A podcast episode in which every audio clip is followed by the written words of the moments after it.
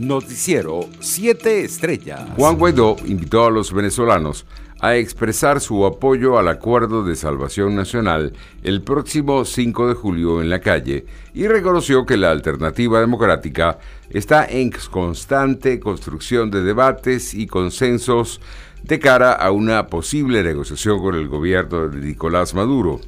El diputado Nicolás Maduro Guerra, hijo de Nicolás Maduro, mostró este viernes su confianza en que el proceso de negociación con el sector opositor que encabeza Juan Guaidó derivará en el levantamiento de las sanciones internacionales contra el país. El canciller Jorge Arreaza se reunió este viernes en Turquía con el alto representante de la Unión Europea para Asuntos Exteriores, Josep Borrell. Según la en el encuentro revisaron las relaciones con la Unión Europea, el diálogo en Venezuela y las coyunturas y realidades de ambas regiones. El dirigente de Primero Justicia en Colombia, Tomás Bonipa, celebró que al menos un millón de venezolanos han iniciado el proceso de regularización a través del Estatuto de Protección Temporal a Migrantes Venezolanos. El presidente de Colombia, Iván Duque, dio otra buena noticia que en diciembre serán entregadas las primeras etapas biométricas de identificación, escribió Guanipa en sus redes sociales. La ONU solo ha recaudado 11,8% de lo necesario para asistencia humanitaria en Venezuela.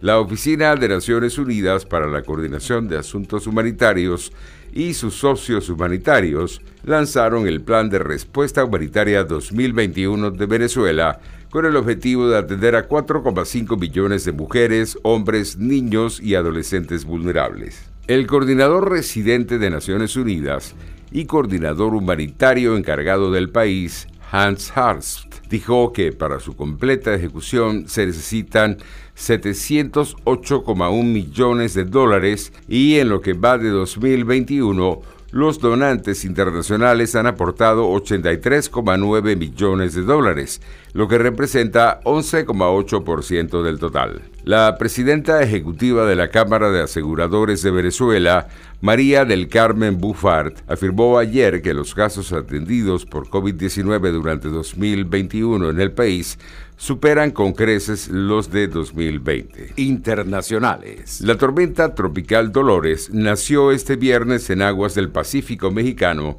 y dejará fuertes lluvias en el país, donde la interacción de varios fenómenos meteorológicos ya ha causado al menos dos muertes, informó este viernes el Servicio Meteorológico Nacional. La depresión tropical 4E en el Océano Pacífico se ha intensificado a la tormenta tropical Dolores. Su centro se localiza al suroeste de las costas de Guerrero, indicó el Servicio Meteorológico en un comunicado.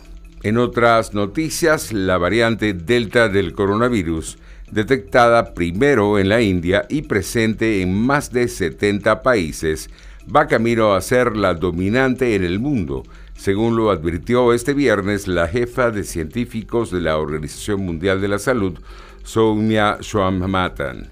La variante Delta es un 60% más transmisible que la alfa, detectado primero en Reino Unido, que a su vez era un 50% más contagiosa que la cepa original. El presidente de Estados Unidos, Joe Biden, celebrará este viernes que se han administrado ya más de 300 millones de dosis de vacunas contra la COVID-19 en Estados Unidos en sus primeros 150 días en el poder, pero es improbable que se alcance la meta que él había marcado para el 4 de julio.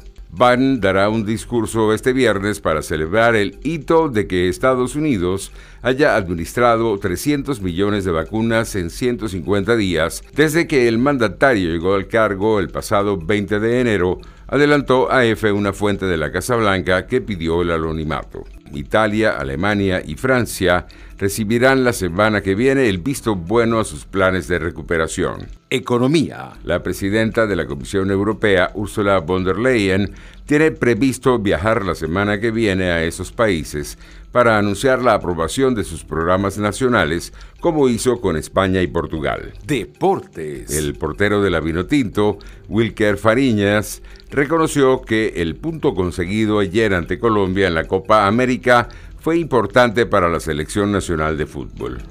Noticiero 7 Estrellas.